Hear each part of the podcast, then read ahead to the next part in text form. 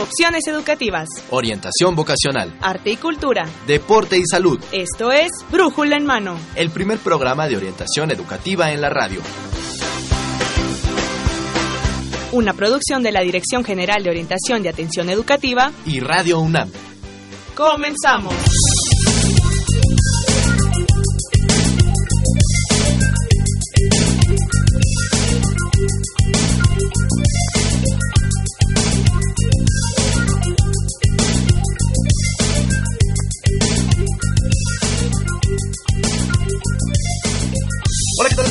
Buenos días, sean bienvenidos a Brújula en Mano, el primer programa de orientación educativa en la radio. Yo soy Miguel González y tengo el agrado de presentar en los micrófonos a mi compañero Octavio Ángulo Borja. ¿Qué tal Octavio? Muy buenos días, ¿cómo estás? Hola Miguel, ¿qué tal? Muy bien, aquí un poco con frío después de haber tenido esos calores tan intensos. Y bueno, pues saludando a todos nuestros radioescuchas. Y también hoy voy a mandar un saludo especial a la comunidad del Centro de Estudios de Bachillerato 41 Moisés Sáenz Garza, que seguramente nos están escuchando, tanto compañeras de trabajo como estudiantes. Perfecto, pues entonces un saludo para ellos. Muchas gracias por estar con nosotros y acompañarnos a través del 860 de amplitud modulada y en internet en www.radiounam.unam.mx. 3 de junio estamos transmitiendo nuestra emisión número 1194 a través de este Radio UNAM.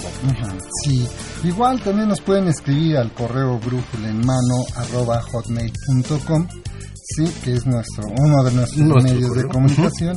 igual al Twitter eh, arroba brújula en mano. Claro que sí. O también nos pueden ver, ya estamos en la transmisión en ah, Facebook. en Facebook nos ven y nos escuchan, nos encuentran también como Brújula en Mano. Y bueno, eh, este Octavio, tú que estás enviando saludos, yo también quiero enviarle saludos a, Jaime Lugo, que la verdad que en esta ciudad tan caótica me salvó y por eso es que estamos aquí en estos micrófonos. Don Jaime, muchas gracias que, me trajo aquí a Radio UNAM. Y bueno, eh, después de estos saludos vamos a entrar en materia. Ahora sí, ¿qué les parece si eh, presentamos los temas que tenemos Sí, pues tenemos hoy dos temas muy importantes. Uno que tiene que ver con orientación vocacional, que es la, vamos a hablar sobre la carrera de antropología. Y un segundo tema que también es de mucho interés porque implica eh, bolsa de trabajo en línea y la institución con la que nos vinculamos como universidad, que es Universia, claro. que está aquí con nosotros, que más adelante ya vamos a ir presentando para ir conociendo todo, todos los recursos que podemos contar, tanto los estudiantes como los egresados universitarios, en estos espacios en línea. Ahora sí que tenemos los contrastes, ¿no? La elección de carrera por aquellos que estén a punto de elegir. Entonces, antropología es una de las ya 127 licenciaturas con las que cuenta nuestra máxima casa de estudios.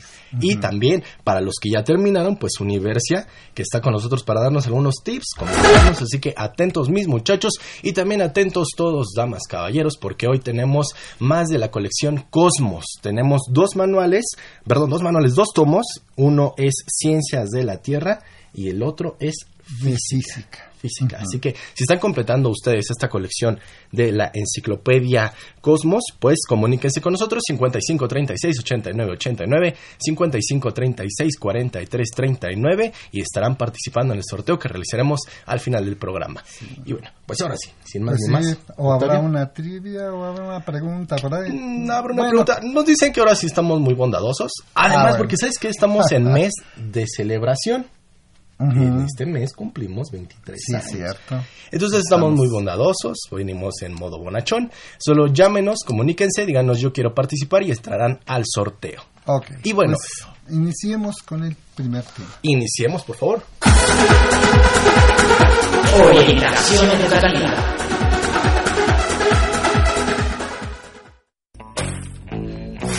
Bolsa Universitaria de Trabajo.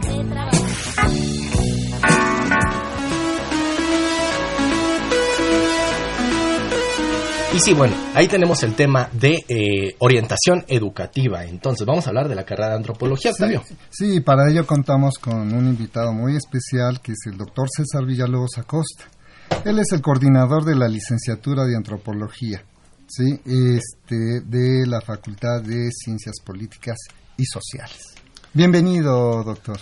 Eh, muchas gracias, buenos días, muchas gracias por la invitación. La verdad que es un placer, un gusto. Ya un par de veces que venimos y es un gusto siempre estar aquí con ustedes.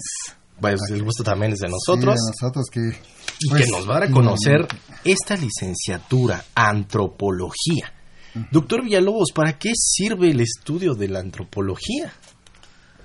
Bueno, pues esa es precisamente ¿no? la, eh, eh, uno de los de los de las de las preguntas esenciales justo al momento de elegir carrera, ¿no? ¿Qué es lo que haré? ¿Qué, ¿Para qué me sirve eh, esto que pretendo estudiar? En realidad, la antropología es una rama, es una disciplina social ¿no? que estudia diferentes manifestaciones del ser humano a lo largo de la historia. Una de sus particularidades es que puede estudiar periodos muy largos, ¿no? Periodos que pueden ser hasta en el continente americano hasta de 10.000, 15.000 años de antigüedad y por otro lado eh, sociedades vivas actuales eh, que las que, que, que, ¿no? que viven eh, en, en la actualidad. Digamos que esta particularidad la ofrecen pocas disciplinas en el sentido de que tenemos un rango muy amplio de análisis que va desde eh, la comprensión de fenómenos sociales, de interacción humana, a la producción también de objetos, por ejemplo, desde la arqueología. Nuestra constitución eh, fenotípica también es objeto de estudio de la propia antropología y la forma en que hablamos ¿no? también se convierte un, en un estudio que integra la antropología. Entonces, digamos que la antropología es una disciplina que abarca, eh, digamos que incluye diferentes metodologías y diferentes ópticas para ver al ser humano. Entonces, digamos que aquí pues, la idea de hoy es, es explicarles en qué consiste nuestro plan de estudios y, y, qué significan estas diferentes aproximaciones metodológicas hacia el estudio de lo humano. Entonces, en, en, esencia, la antropología nos sirve para estudiar los fenómenos humanos en un periodo que puede ser tan largo como la prehistoria humana y tan contemporáneo como en este momento, ¿no? la forma en que nos expresamos y hablamos. Uh -huh. Sin importar la región geográfica. Sin importar región geográfica, la antropología digamos que en algún momento puede tener áreas de, de, de, de especialización en regiones particulares, pero digamos que lo que queremos en este plan de estudios particularmente pues es proporcionar las herramientas metodológicas para que, de acuerdo a problemas estructurales que tenemos como país, como universidad, eh, se elijan temas para desarrollar. De ahí que en algún momento estos estudios antropológicos y bueno que se van desarrollando tienen un impacto en nuestra sociedad. ¿sí? En ese sentido, este, estos estudios antropológicos, ¿cómo pueden impactar dentro de nuestra sociedad? Pues igualmente, ¿no? de, de acuerdo a la, a la, expertise de nuestros especialistas, eh, impactan de forma diferencial. Eh, digamos, un antropólogo social puede uh -huh. entender cierto sistema de relaciones y de qué forma se pueden mejorar condiciones de vida, probablemente, de algunos sectores. ¿no?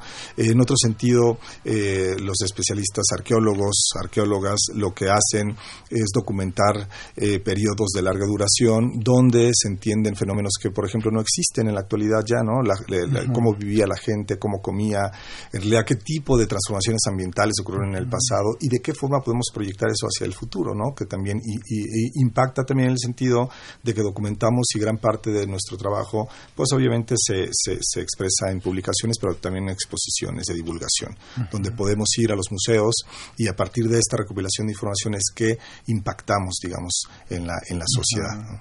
Sí, esto mismo hace que se revise un tanto la historia de lo que somos o hemos sido, ¿sí? Y pues es en estos círculos que, pues, en lo especial luego en las pláticas así cotidianas decimos, hay ese círculo de que si no se conoce la historia se repiten los errores. O vemos cómo somos como cíclicos, ¿no? Volvemos a caer a una situación este, similar, ¿no? A lo mejor en un momento histórico diferente, pero en condiciones o situaciones muy similares. Y creo que la antropología en ese sentido nos aporta muchísimo. Sí, ofrece ópticas para, para entender los fenómenos en esta escala, como les menciono, de larga duración o de tan corta como el momento cotidiano que estamos viviendo en este momento. Sí, en ese sentido, este doctor, ¿cómo podríamos nosotros este, decirle a nuestros estudiantes que aspiran a la carrera cuál sería el objetivo de este central de la licenciatura de antropología en la UNAM? En este caso, nuestro plan de estudios eh, tiene una perspectiva holística, digamos, integral en términos del conocimiento antropológico.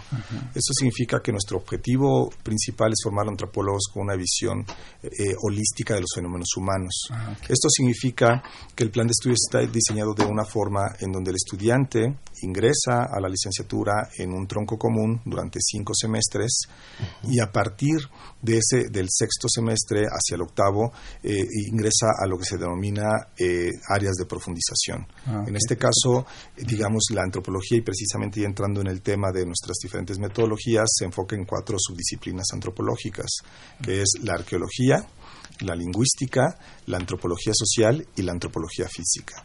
Es decir, nuestros egresados, si bien ingresan en este, en este tronco común que comparte no solamente con la antropología, sino en el marco de las ciencias sociales de la facultad, que oferta la facultad, la facultad entró en un programa de reestructuración de planes de estudio también hace cinco años, eh, do- do- en el cual se establecieron asignaturas eh, comunes y generales que toma cualquier estudiante que ingresa a la facultad.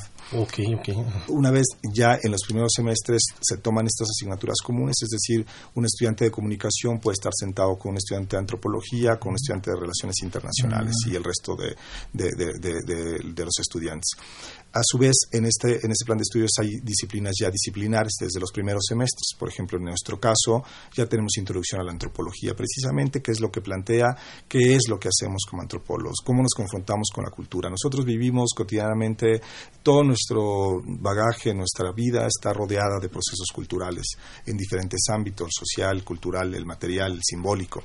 Y precisamente esto es lo que hacemos en estas asignaturas introductorias conforme va avanzando el plan de estudios, se va estableciendo, se va particularizando, se va especializando hasta cierto nivel, hasta el punto que el estudiante decide hacia qué área de profundización, digamos, egresa. Esto tiene que ver con el objetivo precisamente de la pregunta. ¿Cuál es nuestro objetivo? Es precisamente formar antropólogos y antropólogas con un carácter integral, que no pierdan, digamos, la esencia del objeto antropológico y que si bien se van a especializar, lo van a hacer bajo un conocimiento común de lo que es el fenómeno humano y después empezar con metodologías particulares que ofrece cada una de estas subdisciplinas, que les repito, que es la arqueología, la lingüística. La arqueología, lingüística, antropología social social. y, y antropología física. Sí. Perfecto. Sí, y, y en la importancia de tener un módulo común o este tronco común, por lo que escuché, esto permite entonces formar a los antropólogos en multidisciplinarios, de manera multidisciplinaria. Exacto. Que conviven con otros otras profesiones que están, bueno, otros for- for- que, profesionistas que están formando, sí, en la Facultad de Ciencias. Sí, de hecho, el- la, la propia virtud del- del- de, la, de la reestructuración de los planes de estudio de la facultad buscaba esta, digamos, esta estructura más general de plantear eh, una serie de asignaturas que fueran compartidas por todos los estudiantes, a su vez que en cada una de las licenciaturas también se va, se fomenta esta interacción. Como les digo, nu- nuestro plan de estudios en este caso, bueno, va, de- se conforma en tres, en tres niveles, el básico, el intermedio y el de profundización. El básico, que es del primero al tercer semestre, eh, es eh, justo cuando se plantea esta interacción con el resto de las disciplinas y se va introduciendo al estudiante con asignaturas muy particulares, muy interesantes como eh, teoría de la cultura, ¿no? ¿Qué es la cultura? Eh, de repente uno la vive pero no la entiende, no la analiza constantemente, entonces tratamos de establecer herramientas conceptuales para que un estudiante entienda qué es la cultura en sus diversas manifestaciones. Eh, una introducción a la antropología donde, como les comentaba, se plantea qué es lo que hacemos, hacia dónde vamos, qué es lo que queremos. Eh, se, algunas asignaturas también que complementan esto con técnicas ya actualizadas de registro de, de documental, eh, sistemas de, geográficos, digamos, para obtener información. Eh, prehistoria y evolución humana, por ejemplo, también tenemos en estas fases. Es, es decir, va- vamos, vamos formando eh, en, esta, en esta etapa al estudiante y confrontándolo a lo que será la etapa intermedia. Ustedes bien saben que el trabajo de campo en antropología es fundamental, es un eje esencial para la comprensión de los fenómenos humanos. Si no hacemos antropología en campo, si no producimos datos originales, pues en realidad Pues no. eh, te- tendríamos ¿no? y una carencia estructural. Una carencia. real. Por tanto, el programa en su base de intermedia fomenta ya las primeras salidas de trabajo de campo. Entonces, en cuarto y quinto semestre, que es lo que denominamos la antropología, digamos, la la, la etapa intermedia, Sí, eh, se confronta el estudiante a trabajo de campo. Eh, en estas asignaturas van acompañadas por otra serie de asignaturas, como asignaturas tan importantes como ética y práctica antropológica, donde se plantea eh, la importancia de la recuperación de datos, eh, la seriedad con la que se debe hacer y una serie de componentes estructurales que rodean a nuestra práctica profesional en la actualidad. Aquí el estudiante se confronta en dos diferentes asignaturas, que es cuarto y quinto semestre, al trabajo de campo. Y eso es fundamental y un poco me adelanto a lo que sigue, ¿verdad? Porque tiene, determina el perfil de ingreso también, ¿no? Pero, precisamente antes de pasar al perfil de ingreso, quisiera saber, doctor Villalobos, ¿qué es lo que hace fuerte a la licenciatura de antropología de la UNAM con respecto tal vez a otras instituciones donde se imparta esta licenciatura o este tipo de estudios? ¿Es la, la forma en la que se estructura el plan de estudios? ¿Es la práctica de campo? ¿Qué es lo que distinguiría el plan de estudios de antropología de la UNAM de las demás? Esta es eh, eh, eh, una pregunta bien interesante porque realmente cuando yo la respondo, la for- pues que está en la universidad, ¿no? Esa es una O sea, particularidad. ya, ya ganamos. Ya, porque eh, en realidad, porque está en la universidad porque tenemos una plataforma educativa única en su género, única en- en- prácticamente en el mundo. La plataforma educativa que ofrece la universidad es tan importante que el estudiante ya al ingresar a esta universidad tiene una serie de ventajas estructurales que le plantea sus planes de estudios como los intercambios académicos, la relación que tiene con las otras asignaturas, las otras licenciaturas, movilidad nacional e internacional. Adicionalmente, digamos que ese para mí es el- uno de los principales planteamientos que está en la universidad, con la plataforma educativa, con la tradición y la trayectoria que tiene la universidad, con la infraestructura que tiene también, y esa es una particularidad. Otra de las particularidades, ya hablando realmente, puntualizando sobre el plan de estudios, es precisamente su carácter integral, este carácter integral que eh, plantea una antropología común en los primeros semestres y diversifica, diversifica en los egresos hacia metodologías particulares y hacia áreas eh, muy particulares como las, las cuatro que les, mencioné. Esto, digamos que es eh, otra de las particularidades que tiene este, este plan de estudios. Este plan de estudios, eh, digamos que juntando la esencia universitaria, donde se encuentra y con el plan de estudios generan una, una estructura muy particular, eh, digamos que no se ofrece en otras universidades, ¿no? Eh, eh, por lo menos en, en- en- aquí en el, en, el, en el país, desde Sí, esta pues perspectiva. es que va desde la formación misma al inicio y en estas tres fases, ¿no? En el periodo básico, el intermedio y el avanzado. Y que de alguna manera también esta oportunidad que tienen los estudiantes de irse al extranjero, Exacto. de poder este desarrollar investigación, de, a lo mejor trabajar este en colaboración con otros investigadores en universidades de- del extranjero. No sé, todas estas posibilidades que puede dar la internacionalización de los antropólogos. Sí, de hecho es una sorpresa muy agradable para nosotros ver que nuestros estudiantes, por lo menos uno o dos por semestre, eh, a veces eh, no, Eh, tres, van al extranjero a hacer prácticas, a hacer trabajo, eh, digamos, en alguna universidad internacional. Han ido a Argentina, Canadá, a Inglaterra. Eh, en realidad tenemos una presencia ya y ese también creo que es otra particularidad que ofrece la universidad en general, ¿no? A todos los, a los planes de estudio. Ujú. Sí, también, por otro lado, estábamos hablando, antes de entrar al, perfil de egreso, sí, eh, hablar un poquito, porque me, me imagino que nuestros radioescuchas estarán preguntándoselo también, sobre qué características debe tener un aspirante a la carrera de antropología. O sea, Me ganaste la pregunta, Octavio. sí. soy una adelantada. Bien, adelante. Y bueno, eso precisamente eh, tiene que ver eh, con una, eh, eh, una fascinación, un gusto por lo diverso, en realidad. O sea, realmente un perfil, un estudiante que ingresa a antropología eh, debe entender que va a confrontarse a diferentes panoramas, muchos de ellos eh, panoramas que no con- consideraba, a, a veces comer cosas que uno no puede considerar, este, digamos, ¿Comer? com- comer cosas que a uno le invitan en ciertos lugares. Sí, Desde ahí empieza este perfil, la fascinación por esta diversidad. Creo que un elemento esencial es confrontarse y saber que a uno le gusta lo diferente, ¿no? Como, como por qué en un lugar se acentúan más las palabras, en otro lugar no, no se hace, por qué en un lugar se, tenemos ciertos, ciertas normas para hacer cosas y en otro lugar no. Ahí es donde empieza la inquietud. Yo creo que el perfil de ingreso, como digamos a- aquí en antropología, sí reúne, eh, digamos, debe reunir este, este requisito indispensable que es la- la- el gusto por lo, por, la- por lo diverso. Porque aquí es donde viene eh, estructuralmente lo que nosotros denominamos trabajo de campo. Entonces, Ajá. en esta licenciatura tenemos 19 asignaturas eh, que tienen trabajo de campo. Esto implica desde una salida breve al bosque de Tlalpan, probablemente hasta estancias prolongadas que pueden ser hasta de 30 días en comunidades alejadas. Esto obviamente se va eh, ejerciendo la, la, currícula. Hay, como les menciono, una práctica que puede ser hasta de un día, hasta las de 30. Obviamente siempre están acompañados. Es un, un profesor tiene que generar la práctica. Están debidamente estructuradas en el plan de estudios y como tal, digamos, aquí es donde empieza este perfil de, de de, ingreso tan necesario, porque empezamos a salir mucho, empezamos a mojarnos porque pues alguna cosa pues llovió, eh, empezamos a caminar mucho, empezamos a entender que nuestros patrones culturales o como hemos crecido no son los únicos y vamos a ser confrontados tanto en el grupo de nuestro propio, digamos, generación, nuestro propio clase, hasta confrontándonos con, con, con, otro tipo de seres, bueno, otros, otros sectores de la sociedad que hacen las cosas de forma diferente. Ese es un elemento esencial en el perfil de ingreso. Podríamos decir que entonces un, un aspirante tiene que tener una buena capacidad de adaptación. Exactamente. Tanto para adaptarse socialmente como, imagino, al clima y a todas las condiciones a las que se va a enfrentar.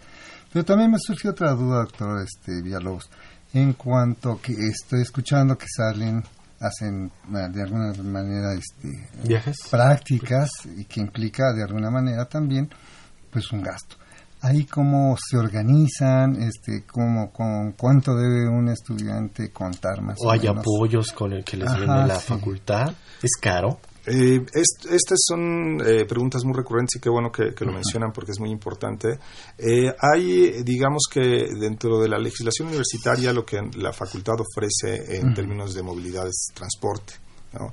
la facultad, eh, eh, es, esto está asegurado, digamos, el transporte a cualquier lugar lo proporciona la propia universidad. Ah. Se estructura de una forma donde eh, se tiene que hacer un procedimiento desde el inicio del semestre, el registro de la práctica correspondiente, el estudiante tiene que tener una serie de requisitos que le pide la normatividad universitaria, como estar inscrito, tener su carnet actualizado, firmar estas listas de patronato, en fin, una serie de requisitos que se, que se...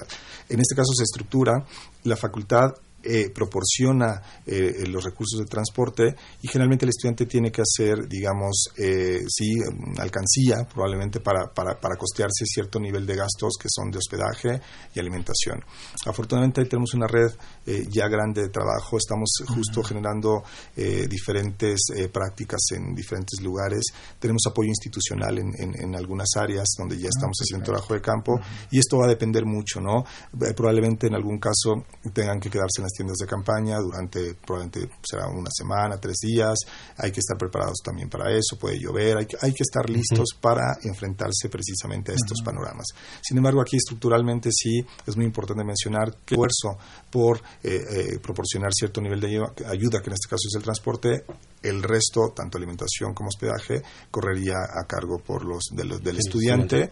Adicionalmente, nosotros tenemos eh, proyectos de la propia universidad que en algunos casos se pueden generar algún tipo de recurso de ayuda de estudiante, que ya ha ocurrido en algunos momentos, pero eso depende ya de si existe un proyecto de investigación donde pueda albergar estudiantes y que los estudiantes se sumen a este proyecto y ahí van cambiando condiciones.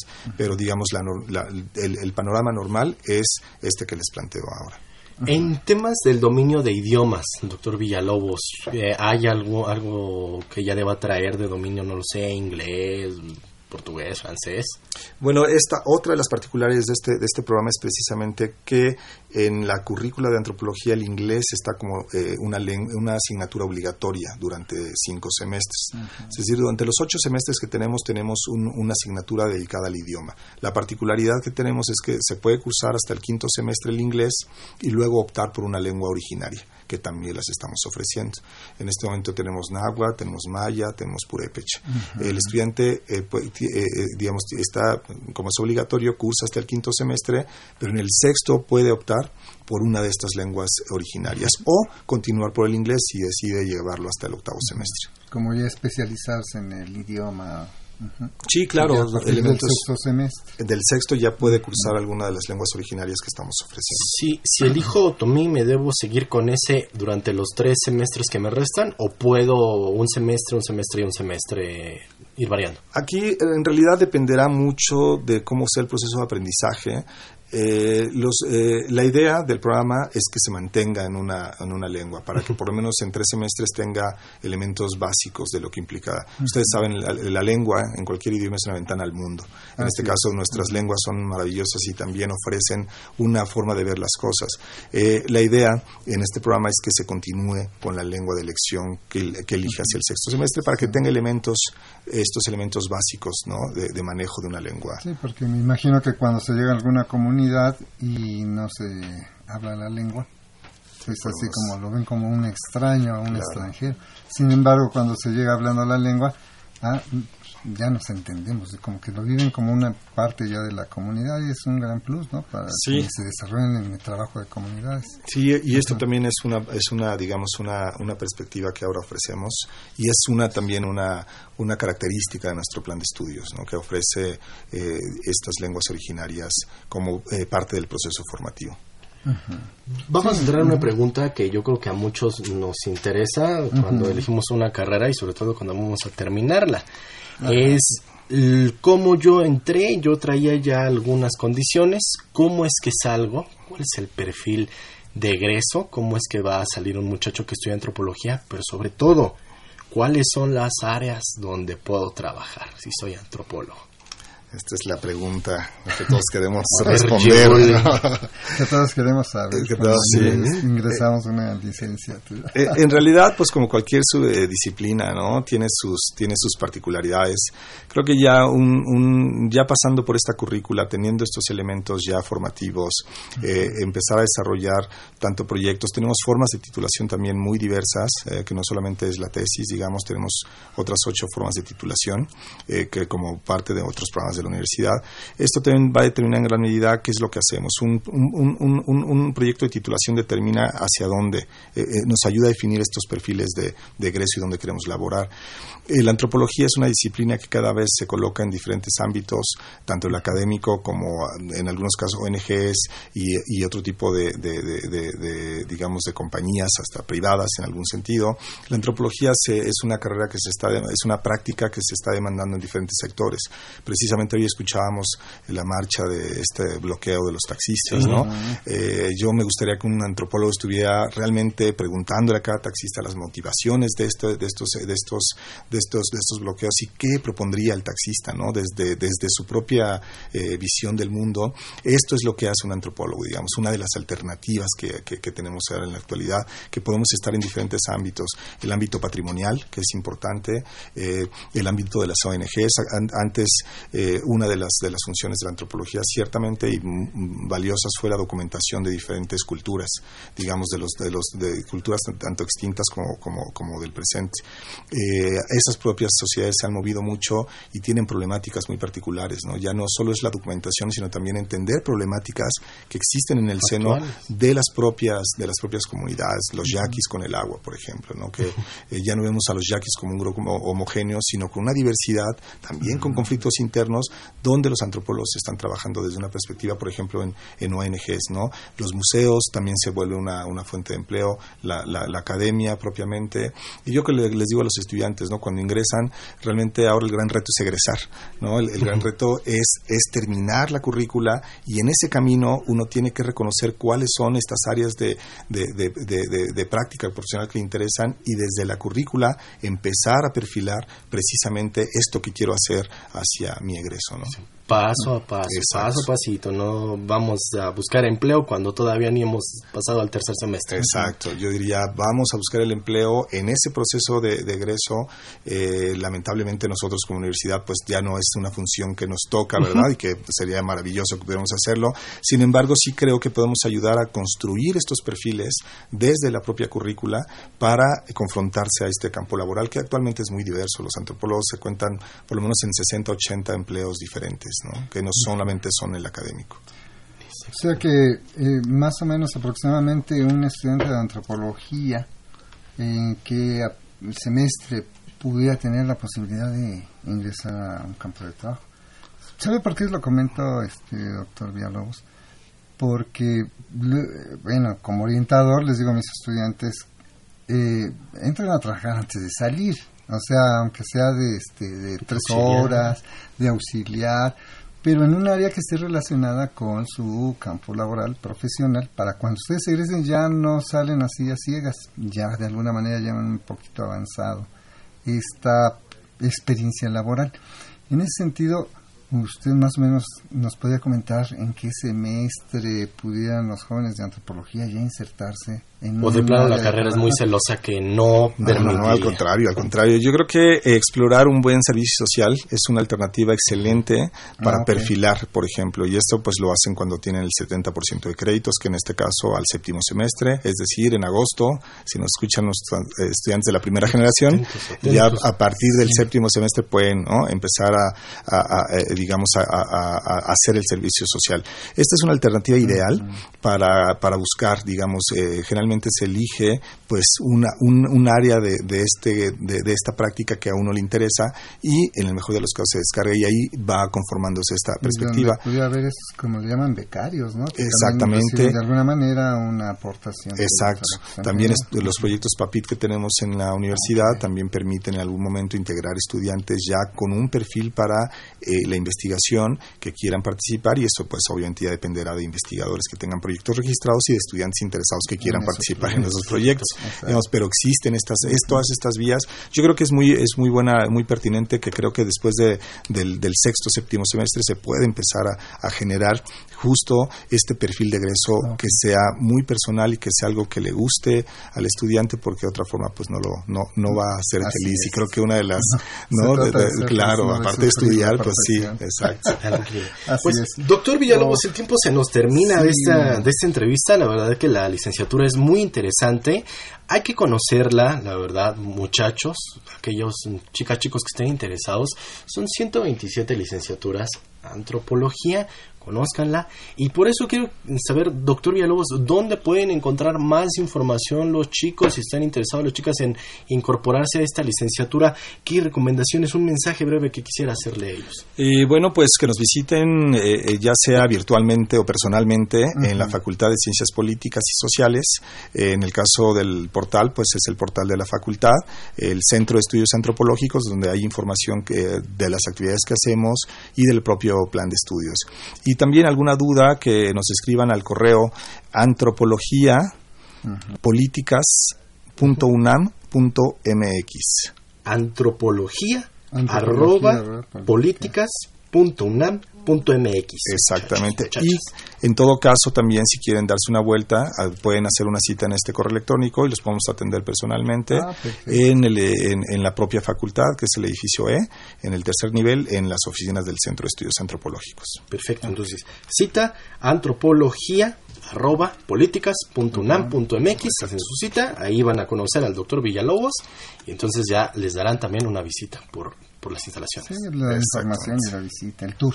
Sí, que con mucho gusto que nos contacte por ahí, mm, lo hacemos de esta forma. Pues muy bien. Pues muchas gracias, doctor César Villalobos Acosta, coordinador de la licenciatura de Antropología de la Facultad de Ciencias Políticas y Sociales de nuestra máxima casa de estudios. Muchas gracias por esta información, doctor. Gracias, a ustedes.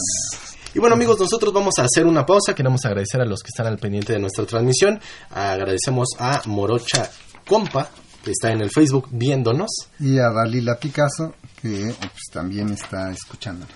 también. Así que comuníquense con nosotros. Recuerden que tenemos el tomo de física y el tomo de ciencias de la Tierra de esta enciclopedia Cosmos. Hacemos una pausa y estamos de vuelta con nuestro segundo tema. Bolsa Universitaria de Trabajo.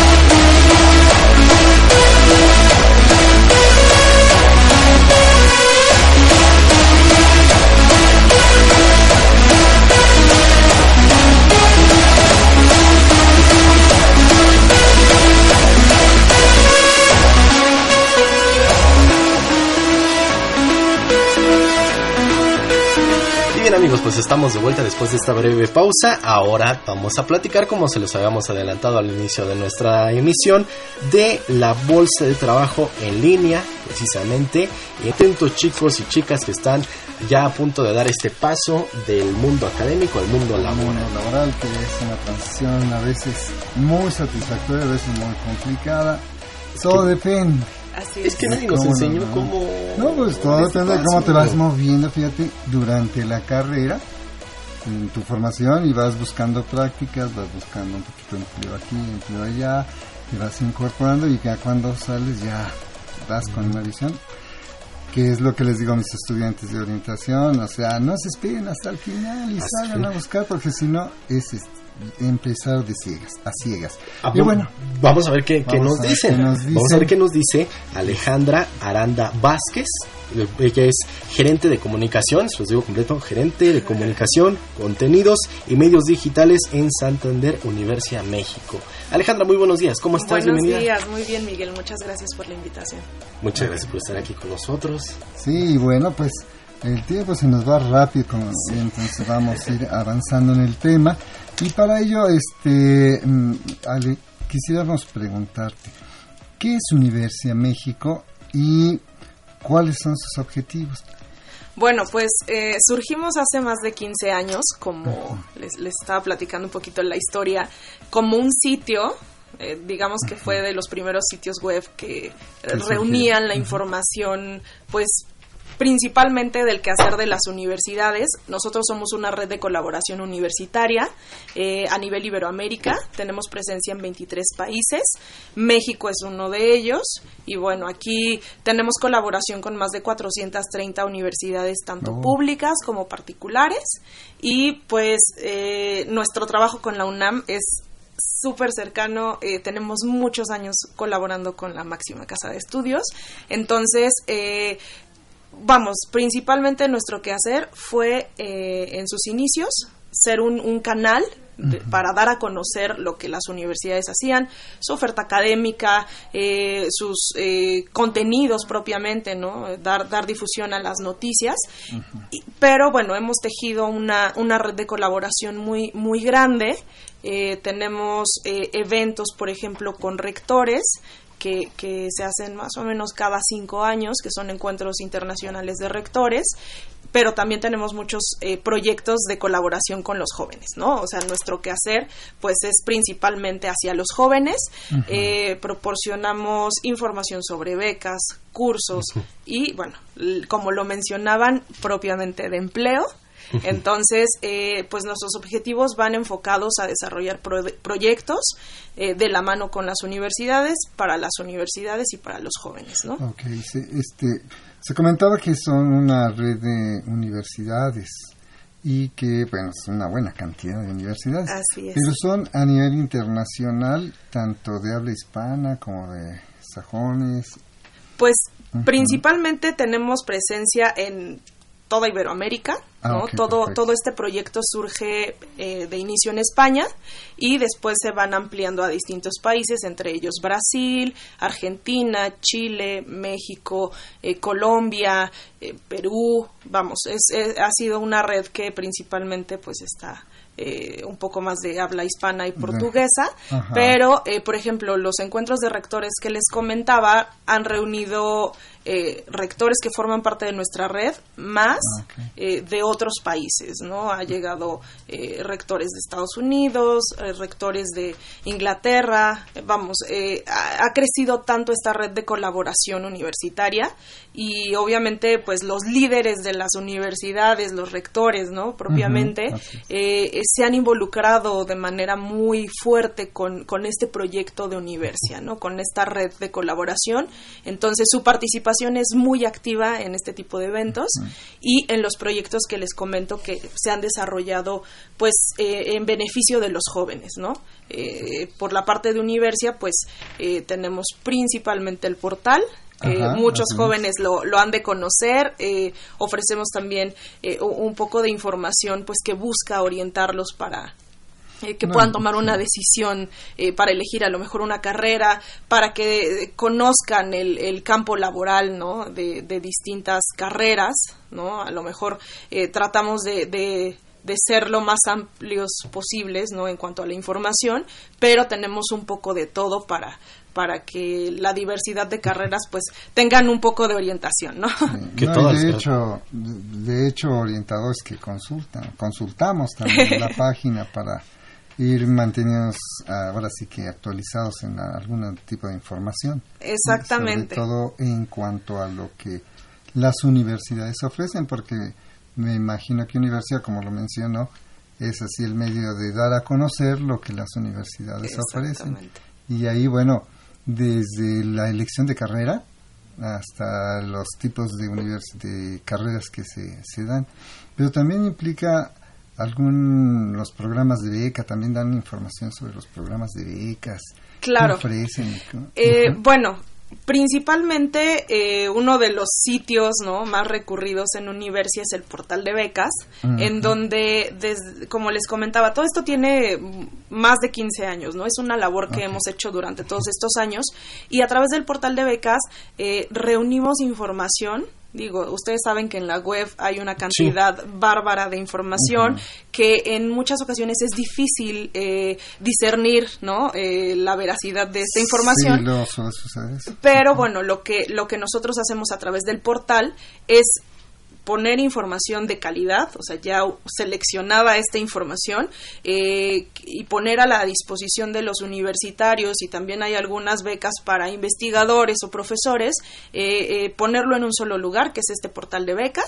ustedes pueden entrar a www.universia.net.mx. Y ahí están las diferentes opciones ¿no? de, de los sitios. Uno de ellos es el de becas y ahí hay información que de becas que ofrecen otras instituciones, ¿no? Ah, eh, nosotros lo que hacemos es recopilar esta información, como les decía ya, eh, eh, un poco quitando la, la paja, ¿no? De, de, todo lo que podemos encontrar en la, en la red. Y pues esta información está a disposición de todos los usuarios, es de libre acceso. Entonces, eh, bueno, esa es una de las partes como más importantes que tenemos dentro del sitio de Universia. ¿no? Pues, le ahorran un, buen de tiempo a quienes quieren una beca. Sí, y además que al visitar el portal me voy a encontrar con ofertas que son reales. Exactamente, exactamente. y, que, y que está actualizada porque a veces nos encontramos ofertas muy atractivas y nos, wow, está súper, sí, nos emocionamos y entonces cuando llamamos al teléfono dicen, ay, es que no han actualizado la página. Sí, la verdad es que tratamos de que, de que esta información esté disponible, eh, pues de mayormente actualizada, como bien lo dicen, y que bueno, esté ya eh, de alguna manera pues elegida, ¿no? ¿Cómo le hacen? ¿Cuál es la metodología que ocupan? o sea, no bueno, es una tarea fácil. ¿eh? No es una tarea fácil. Eh, la verdad es que hace muchos años lo hacíamos nosotros, eh, específicamente aquí en México, pero ahora pues ya se tiene de alguna manera centralizada esa gestión de, de la búsqueda de becas, ¿no? A través de un equipo que, que está directamente, digamos que sí hay, hay, hay gente detrás, ¿no? Hay gente que, que se dedica pues a buscar ese tipo de ofertas, ¿no? Entonces, eso es respecto al, tema de becas, eh, en el portal de Universia. También, este, dando un poco introducción a, otro tema, eh, les platicábamos que, eh, bueno, yo estoy a cargo, como ya lo mencionaron, también del área de comunicación de Santander Universidades, donde tenemos también una amplia relación con la UNAM desde hace muchísimos años y tenemos distintos programas de becas que son dirigidos únicamente a estudiantes de la UNAM. Entonces, eh, estos programas de becas pueden ir desde movilidades nacionales, movilidades internacionales, eh, algunas becas específicas de emprendimiento. Eh, por ejemplo, ahorita tenemos una convocatoria, esta es un poquito más abierta para prácticamente pues todas las universidades, pero, pero la UNAM está dando una difusión pues bastante fuerte. son, es un programa de becas que le llamamos Becas Legacy Santander Ah. que están de, enfocadas, por ejemplo, a estudiantes que estudien arquitectura, arte, a cualquiera de las bellas artes o gastronomía. Entonces, esta beca pues se difunde a través también de las áreas de eh, cooperación e internacionalización de la UNAM. Son becas, eh, me, me, queda sobre todo los, las personas y los chicos que dicen, ya no me quiero contratar, yo quiero emprender. ¿Son becas de apoyo en su totalidad? O financiamiento? ¿Cómo es esto? Mira, depende. De, Ahorita la, la, variedad de becas que te mencioné, pues son distintos programas. Ahí sería cuestión de, de, que vayan revisando las convocatorias directamente con el área de internacionalización de, de UNAM. Pero, eh, por ejemplo, las becas de emprendimiento eh, eh, están dirigidas a chicos que, por ejemplo, han participado en el Premio Santander a la Innovación Empresarial, que es uno de nuestros proyectos más fuertes de apoyo al emprendimiento. Y lo que se hace es, a través de esta beca, eh, darles la posibilidad de ir durante tres semanas a, por ejemplo, Silicon Valley, San Francisco, ¿no? Y les da la posibilidad de, de eh, bueno, y otros ecosistemas también en Estados Unidos, ahí ya eh, la lista es bastante amplia. Más vasta. Pero tienen la posibilidad de ir y estar tres semanas, pues ahora sí que en el entorno 100% para emprendedores, ¿no? Ahora sí que en donde surgen las mayores innovaciones y que conozcan eh, pues eh, directamente cómo, cómo se mueve el, ecosistema emprendedor pues a nivel mundial, ¿no? Entonces, eh, si yo te hablar específicamente de este programa, está más dirigido a esta estancia eh, ah, directamente en, en, Estados Unidos, que tiene la posibilidad de, de, presentar sus proyectos, sus emprendimientos, ¿no? Y en muchas ocasiones hasta de conseguir algún tipo de inversión de, de, de los que se les conoce como ángeles, ¿no? Eh, ya al presentar su, su proyecto allá, ¿no? Entonces, ese es uno de los programas, eh, por ejemplo, los que les mencionaba de, de movilidad nacional e internacional, eh, hay algunos programas, eh, y hablo un poco general porque depende mucho también de, de del momento. No, y es que surgen muchas preguntas. Exacto, pero, por ejemplo, estos, algunos están dirigidos a jóvenes investigadores, ¿no? Algunos están dirigidos solamente para, para dar, eh, por ejemplo, el apoyo en la matrícula de alguna movilidad, por ejemplo, de ingenierías, ¿no? Ahí sí eh, aprovecho para hacer una recomendación a los jóvenes, ¿no? Porque es algo también muy recurrente.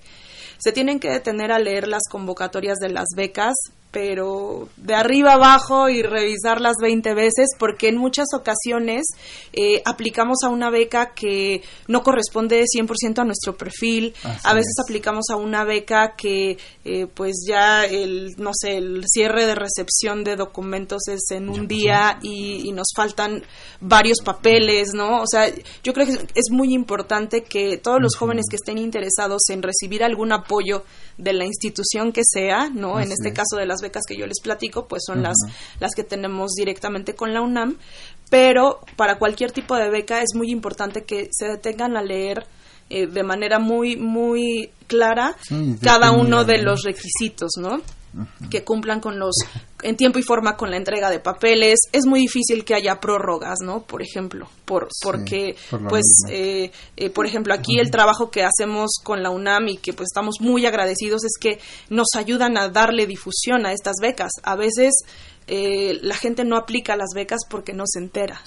Entonces es muy importante también que, por ejemplo, este tipo de espacios no sirvan para, para dar a conocer que hay una oferta de becas, que los jóvenes tienen la posibilidad de acercarse directamente a las áreas de internacionalización o de movilidad de sus universidades. Específicamente, pues, si hablamos de la UNAM, hay un área muy grande, ¿no? Que, que da atención a todos los jóvenes que están interesados en, en aplicar a una beca hay muchísimos programas de becas. Entonces, pues una de las recomendaciones es que conozcan eh, pues las convocatorias, que estén pendientes de los canales a lo mejor digitales, ¿no? Que, ofrece la misma universidad, de los canales alternativos. Vamos, eh, también hay que hay que tratar de ser lo más proactivos posibles, ¿no? Que no, no esperar solo que nos llegue la, la, convocatoria y a lo mejor, como les decía, ha pasado, ¿no? Eh, yo me entero hoy y resulta que cierra mañana y pues no tengo tiempo de, de, los requisitos, ¿no? O de integrar los requisitos. Exactamente.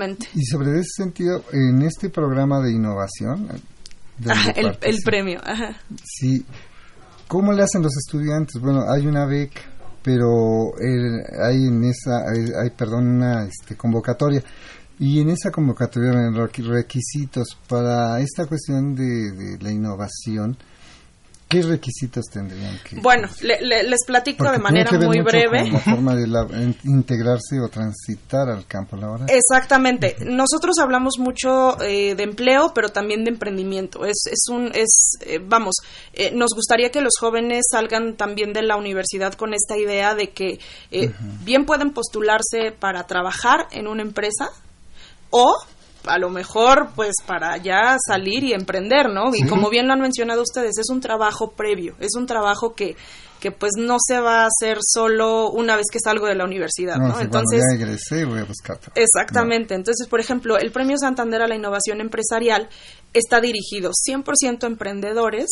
Eh, justo ahorita estamos en la etapa de evaluación de proyectos, digamos que ya ahorita ya cerró la convocatoria, pero saldrá yo creo que a finales de año, entonces les estaremos mandando la información para que los chicos que estén sí, interesados puedan participar, pero es un premio que está enfocado 100% a emprendimiento y que eh, eh, es emprendimiento universitario. Entonces tienen que estar matriculados, ¿no? Tienen que estar estudiando actualmente en la universidad, eh, no rebasar los 31 años y tienen que eh, de alguna manera eh, tener ya prevista al menos una idea para poder participar en la categoría de idea o eh, está la categoría de prototipo o proyecto ya desarrollado. Entonces, eh, los universitarios pueden participar en alguna de esas dos categorías y pues los apoyos eh, creo que son bastante buenos para, para un joven emprendedor.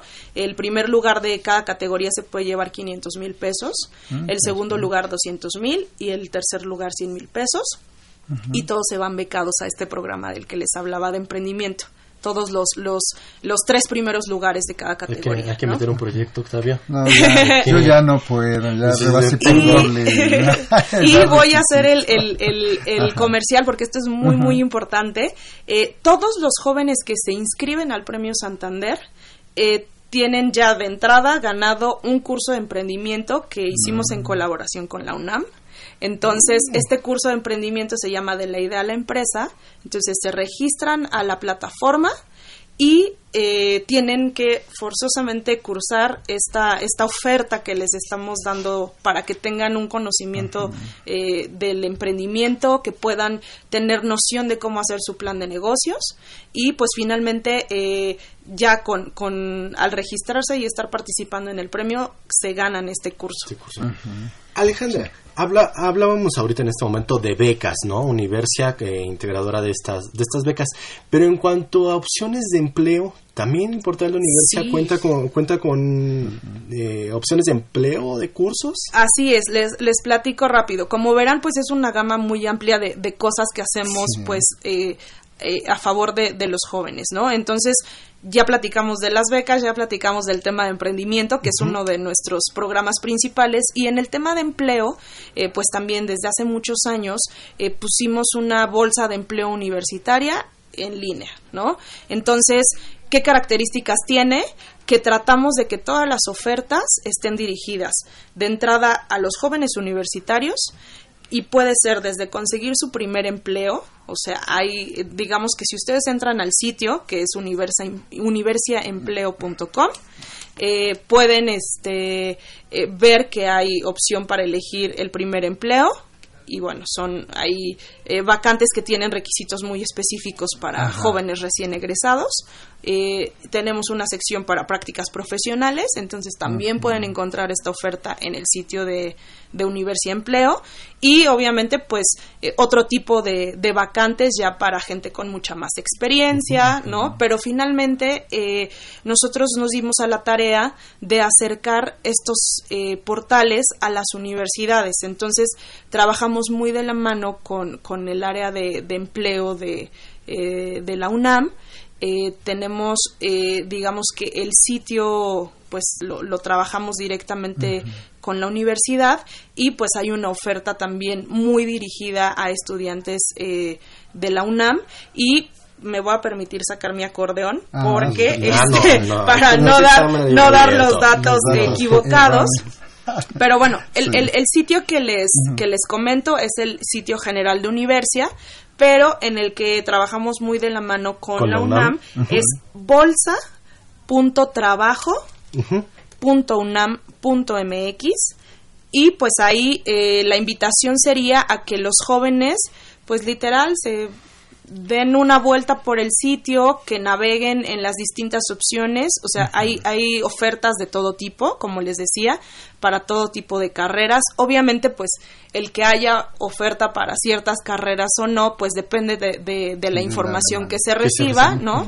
Eh, pero finalmente, eh, pues bueno, si, si tuvieran a lo mejor alguna duda muy específica sobre empleo, eh, podrían dirigirse con la jefa del Departamento de Bolsa Universitaria, ¿no? de la Dirección General de Orientación y Atención Educativa, que es eh, Yasmín Barrales. Entonces, eh, pues pueden entrar al sitio, pueden eh, contactarla. El correo es punto but, but, Bolsa Universitaria de Trabajo, arroba unam.mx.